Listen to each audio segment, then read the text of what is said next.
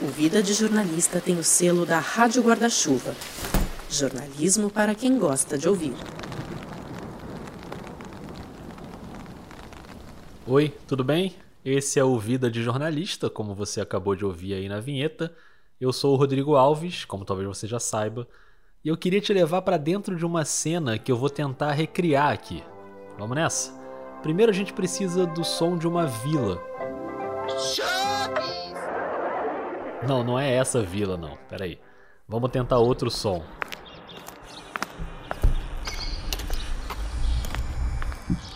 Beleza, esse aí tá bom. É uma vila normal, pequena, no bairro da Taquara, região de Jacarepaguá, na zona oeste do Rio de Janeiro, um lugar na cidade que é bem marcado pelas milícias.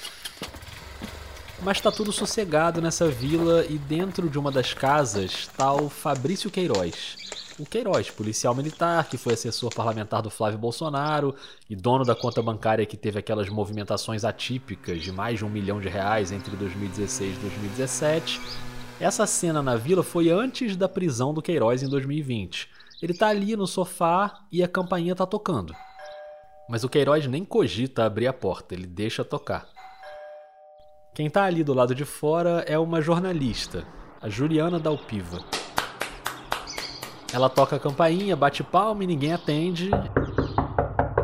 Ela não sabe se o Queiroz está lá dentro ou a esposa dele, a Márcia, então a Juliana faz uma coisa que ela repetiu várias vezes nos últimos anos, em vários endereços onde o Queiroz poderia estar. Ela pega o bloquinho e escreve um bilhete. Oi, seu Queiroz, né? Dona Márcia. Meu nome é Juliana. Gostaria de ouvir vocês. É... Deixei meu telefone, e-mail. E pronto. Ela arranca a folha do bloco, enfia o bilhete por baixo da porta e vai embora.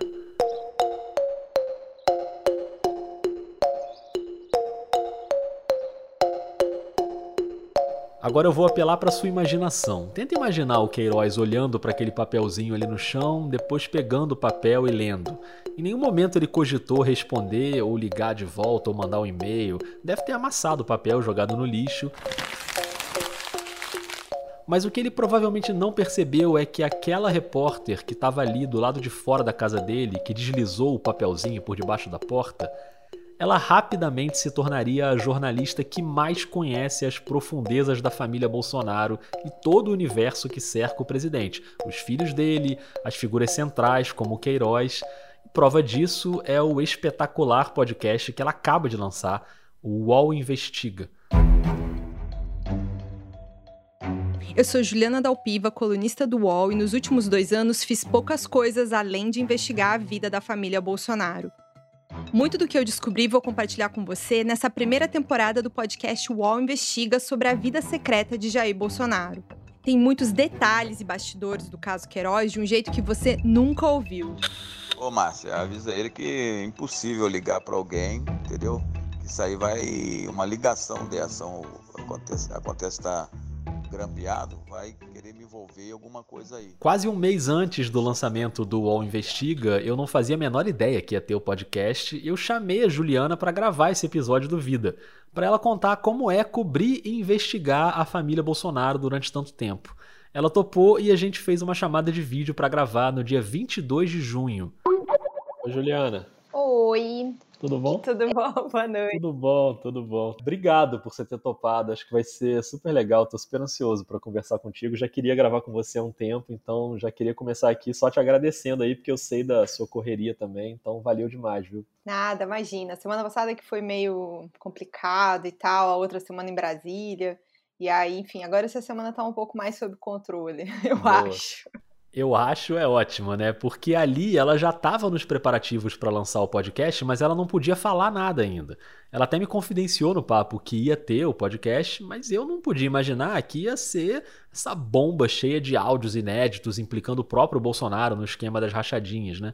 E você que está aí ouvindo, eu te conheço, já está aí numa ansiedade, né? Pensando, pô, mas se a gravação foi antes, a Juliana não vai contar aqui os bastidores dos áudios? Calma, vai dar tudo certo. É óbvio que depois do lançamento a gente fez uma outra gravação e ela contou várias histórias sobre o podcast que a gente vai ouvir aqui. Mas no Vida a gente não tem pressa, vamos com calma. Tá confortável aí com seu fone de ouvido? Ajusta o volume bonitinho, porque se a Juliana quis contextualizar a história toda no UOL Investiga, eu vou fazer a mesma coisa aqui. O que eu quero contar para você não é o caso Queiroz, mas como essa história tornou público o passado oculto dos 30 anos da vida pública do presidente Jair Bolsonaro. E o que eu quero contar para você não é só o bastidor do podcast, mas como essa história é o resultado de muitos anos de jornalismo. Para explicar essa novela, vou levar você comigo nas minhas apurações. E aqui é a mesma coisa, eu também vou levar você, ouvinte, nas minhas apurações para te contar quem é a Juliana, que nasceu na pequena São Carlos, em Santa Catarina, uma cidade com pouco mais de 11 mil habitantes, e ainda bebezinha se mudou com os pais para Chapecó. Tá boa pesquisa, hein?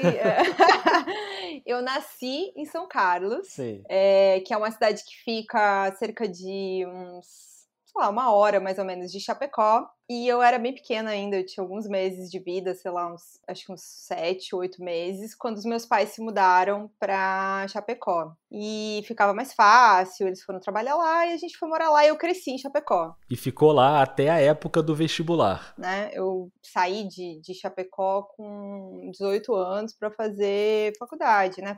Fiz um ano de cursinho em Florianópolis e depois entrei na Universidade Federal de Santa Catarina para fazer jornalismo. Mas de algum jeito o jornalismo já tinha encontrado a Juliana. Ainda em Chapecó.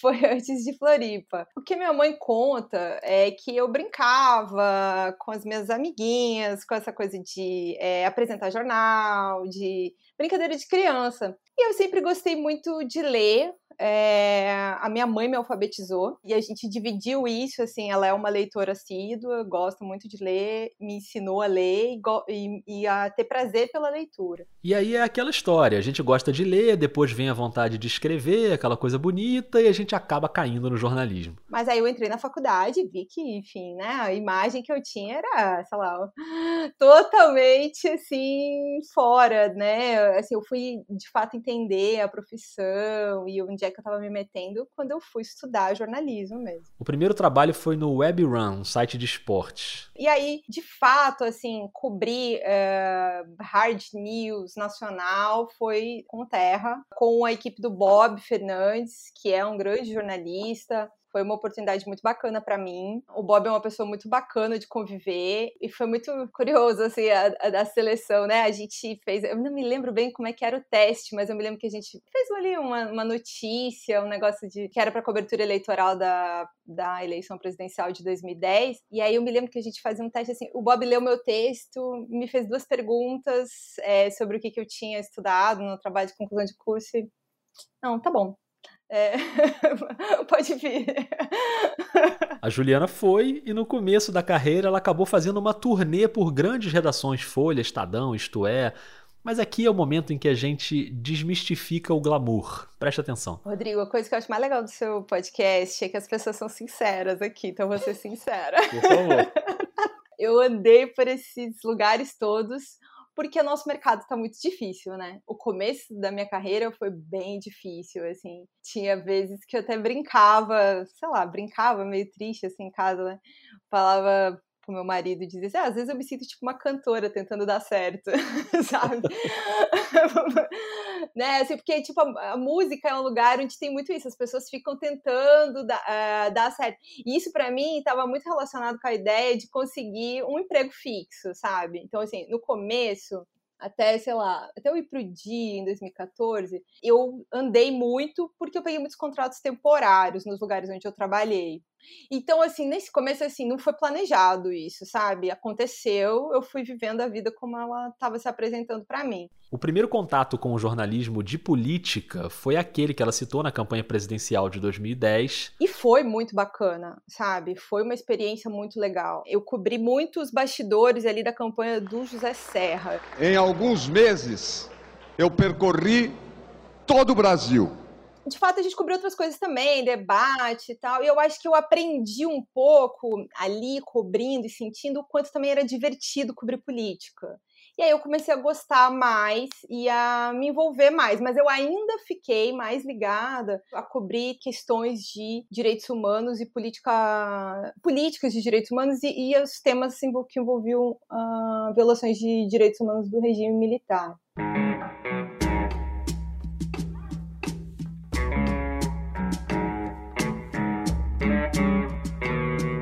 Esse interesse pelo que aconteceu na ditadura militar é um bom gancho para entender como o caminho da Juliana cruzou com o do Bolsonaro. Mas para chegar lá a gente precisa fazer um flashback. Vamos para agosto de 2008. O ano anterior à minha formatura, eu passei seis meses na Universidade de Buenos Aires. Eu ganhei uma bolsa para estudar um semestre lá. Uh, eu estudei história latino-americana e história argentina. E tem uma coisa que é muito marcante na Argentina, que é também como a Argentina lida com os temas é, da ditadura militar deles. Operacional Junta de Comandantes Forças Armadas.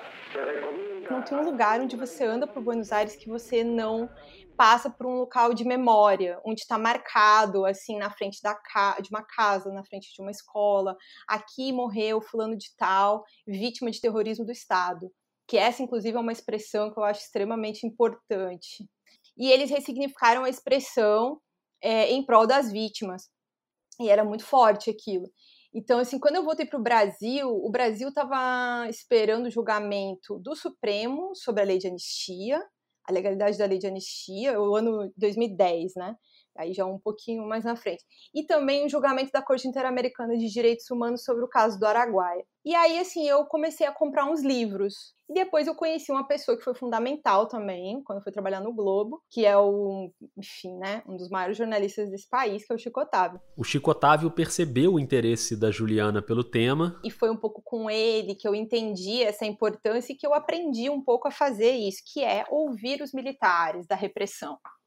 É, essa, essa é uma situação muito difícil de fazer, sabe? Assim, é muito difícil de entrevistar alguém é, que, enfim, torturou, que você sabe que, que participou. Mas essas entrevistas acabam sendo muito reveladoras e a Juliana passou a andar por esse círculo dos militares da época da ditadura.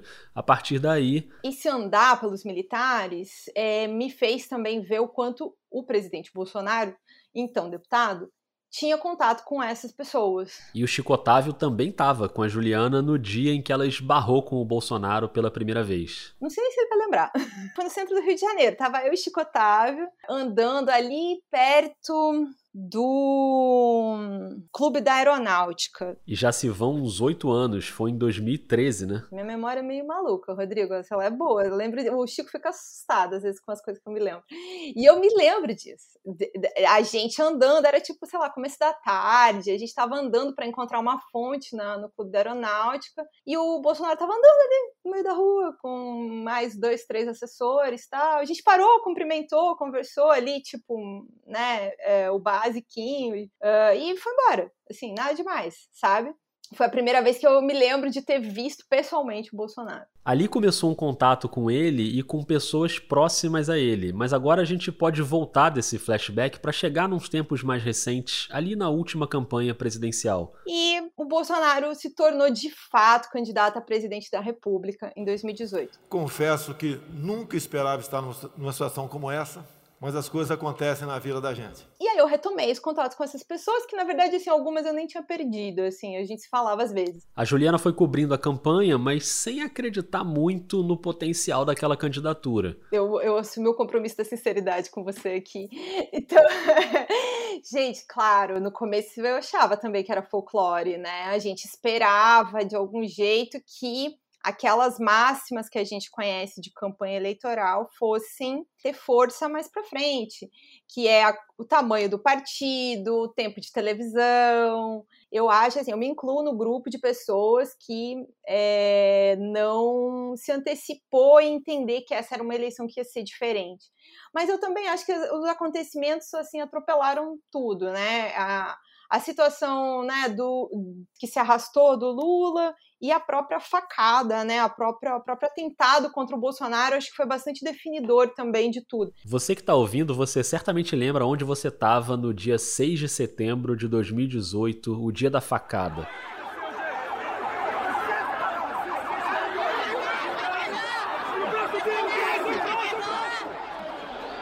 E se a memória da Juliana é boa, ela certamente lembra. Eu lembro que tava é, voltando do almoço, que foi no começo da tarde, né? Eu lembro que tava voltando do almoço com um colega, estava chegando na minha mesa ali, lá no, no Globo tem a, a mesa central, redonda, e a, a equipe de política já ficava logo de frente ali. E eu me lembro, assim, que eh, eu vi minha chefe, minha antiga editora, estava andando uns metros para frente com uma cara, assim, muito assustada e alguém já falou meio alto, acho que aconteceu alguma coisa com o Bolsonaro na agenda, e daí dali um pouco já veio outra pessoa é, falando um pouco alto no telefone, com uma, uma cara meio assustada. Bom, e aí foi aquela loucura que a gente já sabe em todas as redações, todo mundo ligando para todas as fontes para tentar descobrir o que tinha acontecido, né? Mas foi um dia horrível, assim, super tenso. E naquele momento, a Juliana já tinha começado a se enfiar nas apurações sobre essas redes da família, as movimentações financeiras, o patrimônio. Isso já tinha começado a rolar. Foi um pouco antes dessa facada. Uh, você deve lembrar, uh, a gente já, já tinha ali uma pulga atrás da orelha sobre a, a história do, do patrimônio dele, do Flávio. É, a, a, Folha tinha feito uma matéria no começo de 2018 mostrando que eles tinham montado um, um, patrimônio expressivo sendo políticos, enriqueceram na política. Ali também já tinha rolado a história da Val do Açaí, você lembra? Que foi a funcionária fantasma, que a Folha identificou e tal. Uma vendedora de açaí na região conhecida como Costa Verde, no estado do Rio, deixou hoje a condição de secretária parlamentar do gabinete do deputado Jair Bolsonaro o candidato à presidência pelo PSL. E uma coisa que era um pouco óbvia para quem olhasse para os assessores do Bolsonaro era a situação das outras funcionárias do Bolsonaro, do Rio de Janeiro, sobretudo. Ele tinha na lista lá umas cinco, seis mulheres assim aposentadas, mulheres de militares. Essas mulheres tinham muita cara de serem, de ser outra, outra Val, assim, né? De, de ter mais funcionário fantasma. Aí no fim de agosto, poucas semanas antes da facada. Eu fui algumas vezes no escritório político dele em Bento Ribeiro. Falei para minha editora, não, a gente tinha que tentar ver se esse povo trabalha nesse lugar ou não. Onde é que essas pessoas trabalham? Aí eu fui ao longo de uma semana, várias vezes, nunca encontrei ninguém. Inclusive um dia encontrei uma senhora que chegou lá porque queria falar com eles, queria deixar uma demanda e ela tava lá tocando o interfone, já tava esperando fazer uns 20 minutos e não tinha ninguém. A Juliana tentou localizar essas pessoas, mas não tava conseguindo. E aí, enfim, aconteceu a facada pouco tempo depois. E meio que deu uma dragada na gente, sabe? Aquele, a, a gente ficou alguns dias muito uh, absorvidos pela cobertura do que significou o atentado, quem fez o atentado, as consequências do atentado. Passou o tempo, o Bolsonaro ganhou, é, se elegeu. Aí explodiu, é, também por uma matéria do Fábio Serapião no Estadão, a história é, do COAF e do Queiroz, né, do tal do relatório da movimentação ativa. Relatórios do COAF, o Conselho de Controle de Atividades Financeiras, indicam que Fabrício Queiroz, ex-assessor de Flávio Bolsonaro, sacou mais de 650 mil reais em 18 meses. Aí eu senti que aquela história das mulheres estava começando a fazer sentido para mim. Ah, aí tem.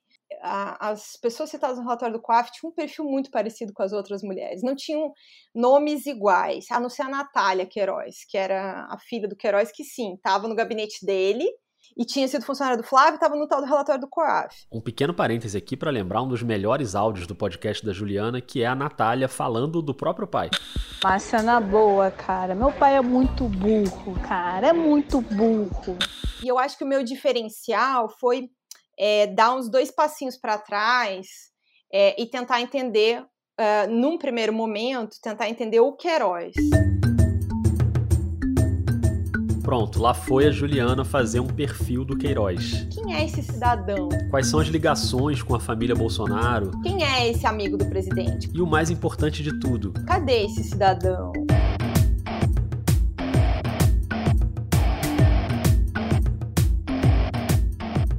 Esse perfil saiu em maio de 2019 e naquela época a Juliana estava cheia de esperança. Ah, vamos achar o Queiroz, vamos achar o Queiroz. Aham, uhum, vamos achar o Queiroz. E é agora que a gente volta pra vila lá do início do episódio, lembra? E para vários outros endereços também, nessa caçada que mobilizou não só a Juliana, mas o país inteiro. Todo mundo queria saber. E o Queiroz? Pra tua mãe. Ô, oh, rapaz, pergunta pra tua mãe o comprovante que ela deu pro teu pai, tá certo? Ó, oh, presidente.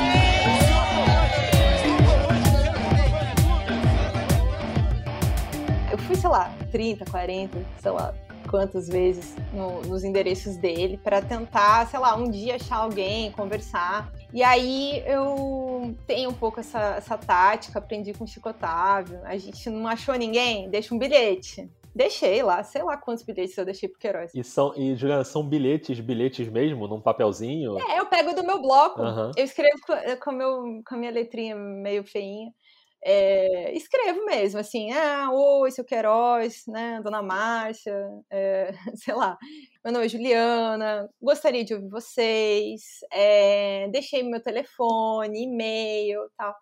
Já fiz isso várias vezes, sei lá, fiz até recentemente de novo. Na maioria das vezes eu deixava embaixo da porta, porque eles moravam numa casa de vila lá na, na Taquara, não sei se esses bilhetes chegaram, se eles jogaram tudo fora, não sei se ele nunca viu. Acho difícil de não ter visto nenhum. Foram muitos. E, e em diferentes endereços também. Deixei com o porteiro. Eu acho que algum deve ter chegado. Mas, assim, depois disso, sempre foi com os advogados, né? Ele, ele passou a ter uma representação.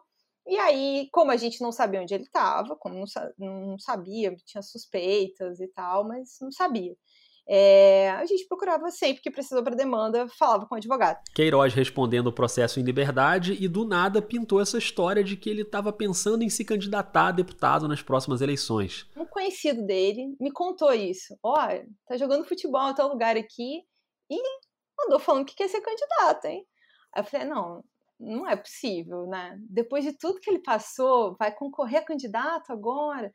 Ele falou, é, foi o que ele falou. Passou uma semana, Rodrigo, olha, para você ver como uma pessoa não tem pressa. Me ligou outra pessoa e disse a mesma coisa. Ó, oh, ele foi em tal lugar ontem e falou isso. Falou que quer ser candidato, que vai, vai se lançar e tal. Enfim, e deu vários outros detalhes. Eu falei, quer saber? Vou perguntar para ele. Aí eu, assim, eu tinha, eu tenho o número de telefone e tal. Mas eu decidi, eu mandei um e-mail também. Em vez, de, em vez de usar o famoso WhatsApp, eu mandei um e-mail. Jogo aberto de novo. Sou Juliana, sou colunista do UOL, soube que o senhor tem intenção de ser candidato, gostaria de saber se o senhor quer comentar, eu vou dar uma nota sobre isso. Nossa, Rodrigo, foi muito rápido. Uma coisa de, sei lá, é, vou até botar aqui só para não, pra não, não te inventar. Eu acho que foi em coisa de meia hora, assim, ele me respondeu. É... Nossa, eu tô com trocentos e-mails de Queiroz aqui, não vou achar. Mas foi muito rápido. Se jogar Queiroz na busca, você não vai achar nunca. No meu não, não, já tipo, desisti. Já tem muito Queiroz ali. Na... nem sei, eu não consigo achar. Mas foi muito rápido, porque eu me lembro que assim, a pessoa me ligou no fim do dia, minha fonte, minha segunda fonte. Ele respondeu super rápido. E eu não tinha esperança nenhuma de que ele respondesse. E ele respondeu dois e-mails, Rodrigo. Eu achei muito curioso isso. Ele respondeu um, com o que eu usei na, na nota, que ele tava falando assim: ah, ele negou, né? Disse que estava sabendo por mim da tal da intenção de se candidatar, mas que depois que ele ouviu de mim, ele achou que era uma boa ideia. e aí, enfim, ele ia considerar isso. Aí depois ele mandou um outro querendo arrumar um pouco a frase que ele tinha escrito, dizendo assim: é, não, mas que fique claro que eu soube por você disso, não sei o quê. Aí eu respondi, né? Eu falei, nossa, assim, eu só queria deixar claro que sempre procurei seu advogado, mas eu nunca deixei de ter, né, vontade de conversar com você. Se você quiser falar comigo, só marcar dia, hora, local, tô lá. Rodrigo, tomara que ele escute seu podcast. Vou deixar aqui mais uma vez um pedido de entrevista. Queiroz, quero te entrevistar.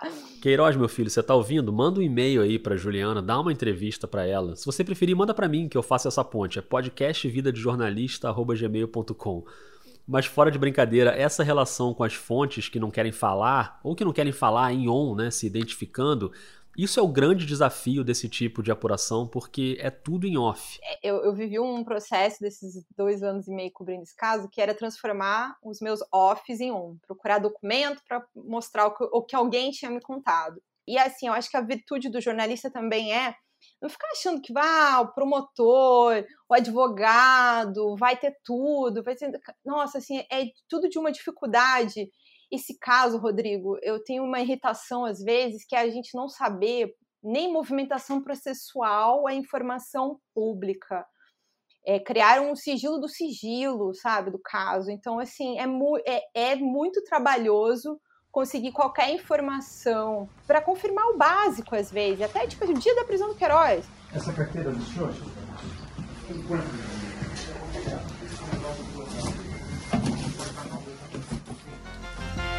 Mais informação chegando, mais informação de última hora. Fabrício Queiroz é preso em São Paulo. Informação agora chegando pra gente. Nossa reportagem já acionada. Você não conseguia saber direito. Ele demorou um tempão pra, pra, no dia da prisão do Queiroz pra gente conseguir dizer: olha, o Queiroz foi preso porque X. Sabe? A acusação é a obstrução de justiça. Além de uma coletiva que o antigo Procurador-Geral de Justiça deu no começo de 2019, não teve uma coletiva de imprensa para explicar nada desde de janeiro de 2019 até agora, até hoje, quando estou falando com você. A sociedade acaba, tudo vira um pouco informação privilegiada de fonte, o que não é bom também, sabe? Assim, a gente depende disso, mas a, a transparência é importante, sabe? Eu quero aproveitar esse gancho da importância da transparência para te indicar um podcast que é o Cidades Abertas apresentado e produzido pelo jornalista Rafael Velame e pela programadora de software Ana Paula Gomes. A Ana Paula vive em Berlim, os dois são baianos de Feira de Santana e voluntários do projeto Dados Abertos de Feira. Essa relação com a Alemanha também porque o podcast é apoiado pelo Goethe Institut, que lançou um edital para financiar podcasts da América Latina sobre preservação da democracia. É um projeto chamado Tramas Democráticas que aborda assuntos como estupidez coletiva, inércia social, opacidade. E o Cidades Abertas debate a questão dos dados abertos e da transparência dentro das cidades, que é um processo ainda muito tímido e com problemas, como a gente ouviu agora. O Rafael e a Ana Paula conversam com pesquisadores, com ativistas e gente envolvida nessas iniciativas para deixar as cidades brasileiras mais transparentes. Nesse nosso primeiro episódio, dos seis que vamos produzir para esse projeto, vamos discutir ideias para o futuro das cidades e o que dados abertos e transparência tem a ver com isso. Tudo a ver com o nosso tema de hoje, então procura aí os Cidades Abertas.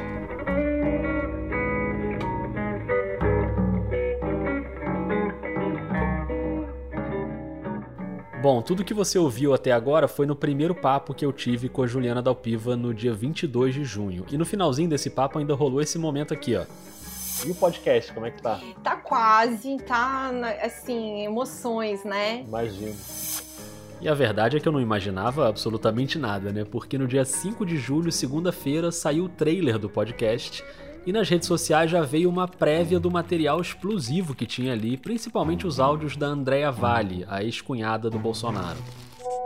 E o André dava muito problema aí, porque o André nunca devolveu o dinheiro certo que tinha que ser devolvido, entendeu? Tinha que devolver 6 mil, o André devolvia 2, 3. Foi um tempão assim, até que o Jair pegou e falou: ó, chega, pode tirar ele, porque ele nunca me devolve o dinheiro certo. O podcast estreou na terça e foi até sexta em quatro episódios impressionantes, cheios de áudios inéditos da família Bolsonaro, do Queiroz, da família do Queiroz. E aí é claro que não dava para publicar esse episódio aqui sem conversar de novo com a Juliana. Oi. Olá, voltamos. Ai, deixa eu abrir aqui, que agora que eu vi que estava fechado. Então, a partir de agora, tudo que você vai ouvir aqui é dessa segunda conversa no dia 7 de julho. E se você ouve podcast, se você gosta de podcast, eu queria te convidar para refletir sobre o peso desse momento para os podcasts no Brasil, porque a gente está falando aqui de um dos grandes furos de reportagem do ano e a Juliana tem uma coluna no UOL. Esse material podia ser publicado todo de uma vez na coluna dela, mas não.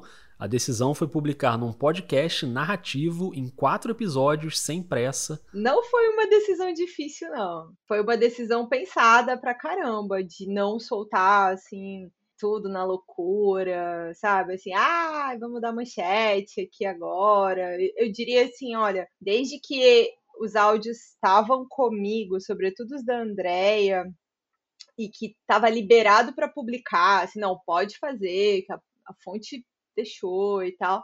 Eu acho que foi de março, fim de março para cá, por aí. Entendeu? Então, assim, ó, vamos lá, fim de abril, fim de maio, fim de junho, pelo menos, e ó, 7 de julho. São uns três meses e meio trabalhando com esse material já. Então, o lance de um sangue frio, né? Assim. Três meses com um furo desse tamanho na mão e a decisão de publicar tudo contextualizado num formato que leva tempo para fazer. Eu tava muito confiante de que o material era meu e eu não ia tomar esse furo com relação à parte da Andrea, entendeu? Então, essa segurança eu tinha para poder fazer isso dessa maneira. Os outros áudios que são da investigação do Queiroz vieram um, um pouquinho depois, mas coisa de tipo 15 dias. Mas também foi tipo assim, um pouquinho depois eu consegui os da Andréia, né? Mas assim, os para conseguir, sei lá, mais de um ano que eu tô tentando, chora para um, chora para outro, né? Tipo, poxa, não, só um pouquinho, só um pedaço, só um.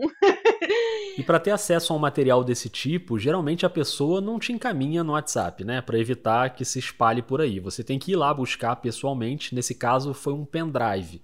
E atenção, no dia que eu fui pegar esse material, a primeira vez que eu salvei ele, ainda deu erro. Tinha salvado tudo, e daí, tipo, sei lá, a, a, droga do formato corrompeu no pendrive, não sei o quê. Uma... Aí, tipo, perdeu tudo, teve que fazer tudo de novo. Nossa senhora, que nervoso. Mas enfim, rolaram os áudios, rolou a apuração, e o combinado com a redação do UOL era fazer um podcast que não era só sobre o Queiroz, era muito mais que isso eu queria contar essa história. O caso Queiroz, na verdade, não é sobre o Flávio e sobre o Queiroz.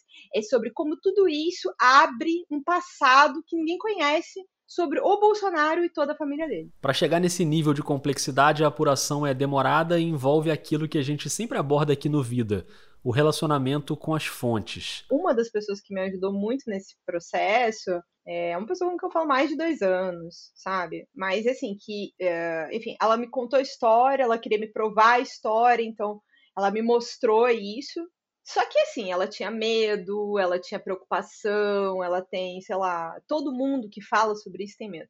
Então foi um longo processo de, assim, olha, é, de que ela tinha vontade de liberar e não liberava, sabe? Eu vivi essa emoção de vai rolar várias vezes, sabe? Ai, é hoje? Não.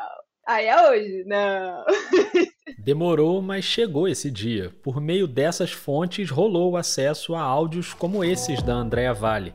Não é pouca coisa que eu sei, não. É muita coisa que eu posso ferrar a vida do Flávio, posso ferrar a vida do Jair, posso ferrar a vida da Cristina entendeu? Então é por isso que eles têm medo e mandam eu ficar quietinha, não sei o que tal, entendeu?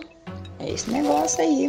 Na hora que eu, que eu tava aí, que eu tava fornecendo também, e ele também estava me ajudando, lógico, e eu também tava, porque eu ficava com mil e pouco e ele ficava com sete mil reais.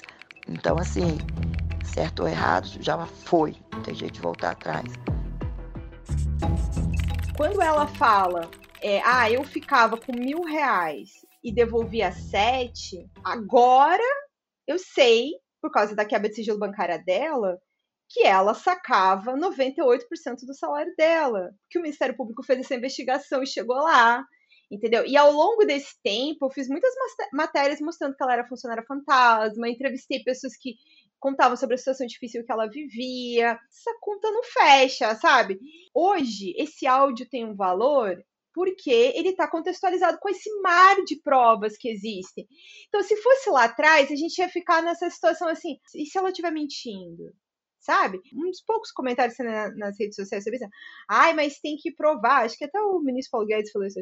Gente, desculpa, vocês estão assim muito longe de entender o cam... 7 mil documentos que tem dentro do caso do Flávio que são provas, que, que contam essa história toda, entendeu? E quando você cerca a história por todos os lados, ainda aparecem umas coisas inusitadas, como a ligação para o ex-sogro do Bolsonaro, o José Procópio da Silva Vale, que não quis dar entrevista, desligou o telefone.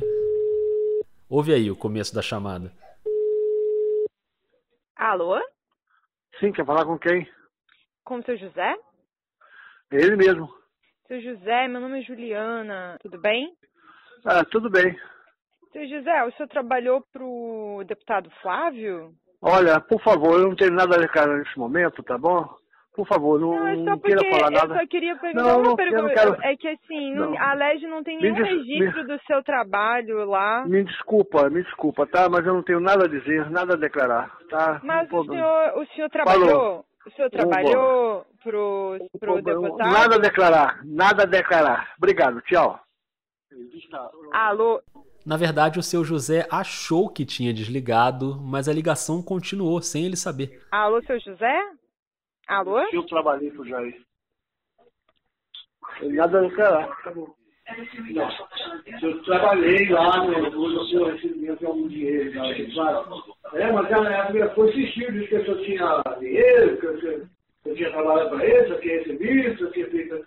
Falei mais nada, só falei não, para mim não, não sei de nada. Nossa, foi assim, inacreditável aquilo, sabe? Muito engraçado, porque é, eu lembro que era um fim de noite, quando eu liguei para ele do meu celular. Eu estava acostumada, já, já tinha tentado várias outras entrevistas. Eu não, não minto, né? Tipo, eu não, vou fingir que eu não sou jornalista, que eu não tô ali para fazer uma entrevista, eu me identifico. Então, se, se é por telefone, a chance dela bater o telefone é enorme. Então, eu já estava preparada para o telefone ser batido na minha cara. Mas é, eu fiquei absolutamente surpresa com quando eu comecei, alô, alô, e aí eu não entendia no começo se ele tinha ouvido, se ele não tinha ouvido. Aí que eu comecei a achar super curioso, porque aí ele começou a falar coisas que eu não tinha perguntado para ele, sabe? Aí, assim, eu não tive nem tempo, conforme você ouviu, de perguntar se ele devolvia dinheiro. Primeiro, para não chegar tão assim, sabe?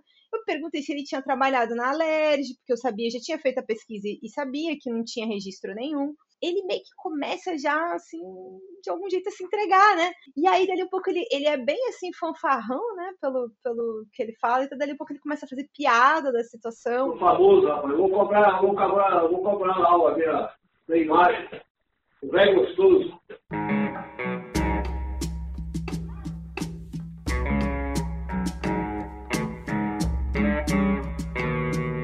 A ligação pro seu José teve seus momentos engraçados, mas nem tudo é engraçado nessa história, né? Com os quatro episódios no ar e a repercussão gigantesca, vem uma preocupação presente em tudo que envolve material que vai contra a família Bolsonaro. A questão da segurança. A Juliana já sofreu ataques e ameaças ao longo desses anos, mas agora ela subiu alguns degraus na investigação. Eu optei assim por uma coisa, Rodrigo, é, por prevenção mesmo. Então, assim, esses eu nem saí de casa esses dias todos, já não saí na semana passada praticamente. Essa semana também não botei o pé para fora de casa, a não ser para receber um colega da TV portuguesa que queria repercutir a história, porque fui tipo aqui na esquina de casa falar com ele. E só, assim, não saí e acho que vou ficar uns dias mais por casa e tal. Agora, o que eu tive que fazer, que me incomodou bastante, foi assim, ah, orientar minha família com essa questão das redes sociais, pedir que eles fechassem as redes para evitar uma retaliação via eles, sabe? Porque já teve com colegas, então assim, minha preocupação bastante é com a minha família. E como eu falei, essa nossa segunda conversa foi no dia 7, o dia em que o segundo episódio foi ao ar. No dia 9, quando saiu o último episódio, veio um ataque.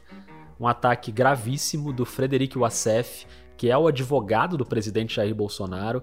A Juliana publicou nas redes sociais uma mensagem que ele mandou pelo WhatsApp, uma mensagem de texto enorme, cheia de ataques e ameaças. Você já deve ter visto, mas eu vou ler aqui o trecho mais grave quando ele diz assim: por que não se muda para a grande China comunista e vai tentar exercer sua profissão por lá? Faça lá o que você faz aqui no seu trabalho para ver o que o maravilhoso sistema político que você tanto ama faria com você. Lá na China você desapareceria e não iriam nem encontrar o seu corpo. Esse sujeito, ele é o advogado do presidente da República. A gente não pode perder de vista a gravidade do que aconteceu. O advogado do presidente Jair Bolsonaro não tem nenhum pudor para mandar uma mensagem violenta, agressiva nesse nível para intimidar uma jornalista. O Acef, só para lembrar, é o dono da casa onde o Queiroz estava quando foi preso, é o mesmo que agora brotou do nada aí no Senado durante a CPI da Covid se escondeu no banheiro feminino, e já tem um histórico de intimidar jornalistas, acusado de abordar o colunista Lauro Jardim na saída de um restaurante e tentar colocá-lo dentro de um carro. Agora, a Luísa Martins, repórter do Valor Econômico, revelou que ele tentou fazer a mesma coisa com ela em 2019 na porta do STF, tentou forçar ela a entrar num carro para ele reclamar de uma matéria. Esse é o advogado do presidente da República, representando uma gente que se alimenta de violência, de intimidação, principalmente contra mulheres, né? A Juliana tá bem, ela recebeu apoio de muita gente. Antes mesmo do ataque do ACEF, ela já tinha sido procurada pela Abrage, por defensores públicos, por advogados, por outros jornalistas. Eu também senti, isso foi muito bacana, sabe? Um carinho muito grande de muita gente que vibrou de ver um trabalho bacana, bem feito, e que assim, que tá disposto a tipo, te ajudar, te proteger se precisar, sabe? Eu acho que a gente não tem que ter medo de trabalhar, sabe? A gente tem que trabalhar e tem que fazer. Mesmo que o fato de ser uma jornalista mulher leve a algumas preocupações que muitas vezes nem passam pela cabeça de jornalistas homens. É muito difícil como mulher fazer essa experiência, sabe? Eu acho que, para mim, teve uma, uma preparação de, de voz que foi importante, sabe? Porque a minha voz é mais fina, então, assim, é, a, a, os agudos são difíceis para mim, para não ficar tão agudo. Para mim foi muito importante ter conseguido fazer isso, sabe? Teve muito esforço, além da reportagem, teve muito esforço nesse sentido, de, de preparar um material de qualidade técnica, é, de narração, sabe? E que aí esbarra muito é, nessa questão. Eu queria ser uma mulher que contava essa história, sabe? É, porque eu acho que assim, ela estava aqui na minha garganta, eu sabia, eu queria contar coisas que eu tinha visto, que eu tinha vivido, é, e, e, também ressaltar o trabalho da imprensa, que eu acho que nesse caso é extremamente importante. Se não fosse trabalho da imprensa, essa história já tinha acabado há muito tempo o que eu acho bacana de olhar para trás agora, Rodrigo, é entender o quanto tudo isso agora é história do Brasil. Não, não sei o que vai acontecer, entendeu? E é, é o meu orgulho de, de conseguir ter, enfim, virado a matéria, ter conseguido botar no podcast, contar essa história de maneira mais, assim, inteira, né? A história grande. É, tem a ver com isso, com uma preocupação com o registro histórico, porque cobrir o governo Bolsonaro é a responsabilidade da nossa geração.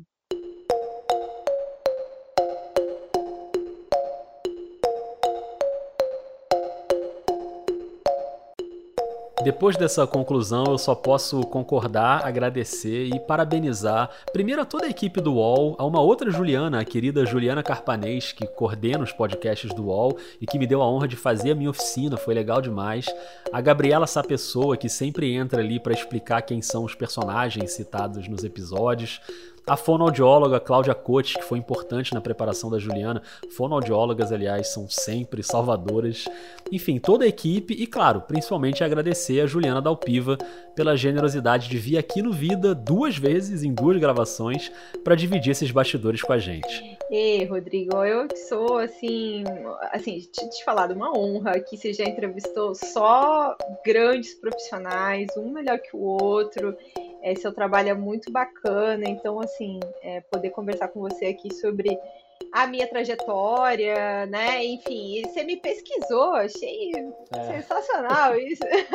Tem que ser, né? Você não pesquisa o povo então, aí também? É, isso aí, pois é. Quem resiste à checagem de uma biografia aí? Ah, eu achei bacana demais conversar com você, trocar. E, e acho que para mim, até para conclusão desse trabalho, foi super legal ter recebido esse convite, conversar sobre, sobre tudo isso. Obrigadão.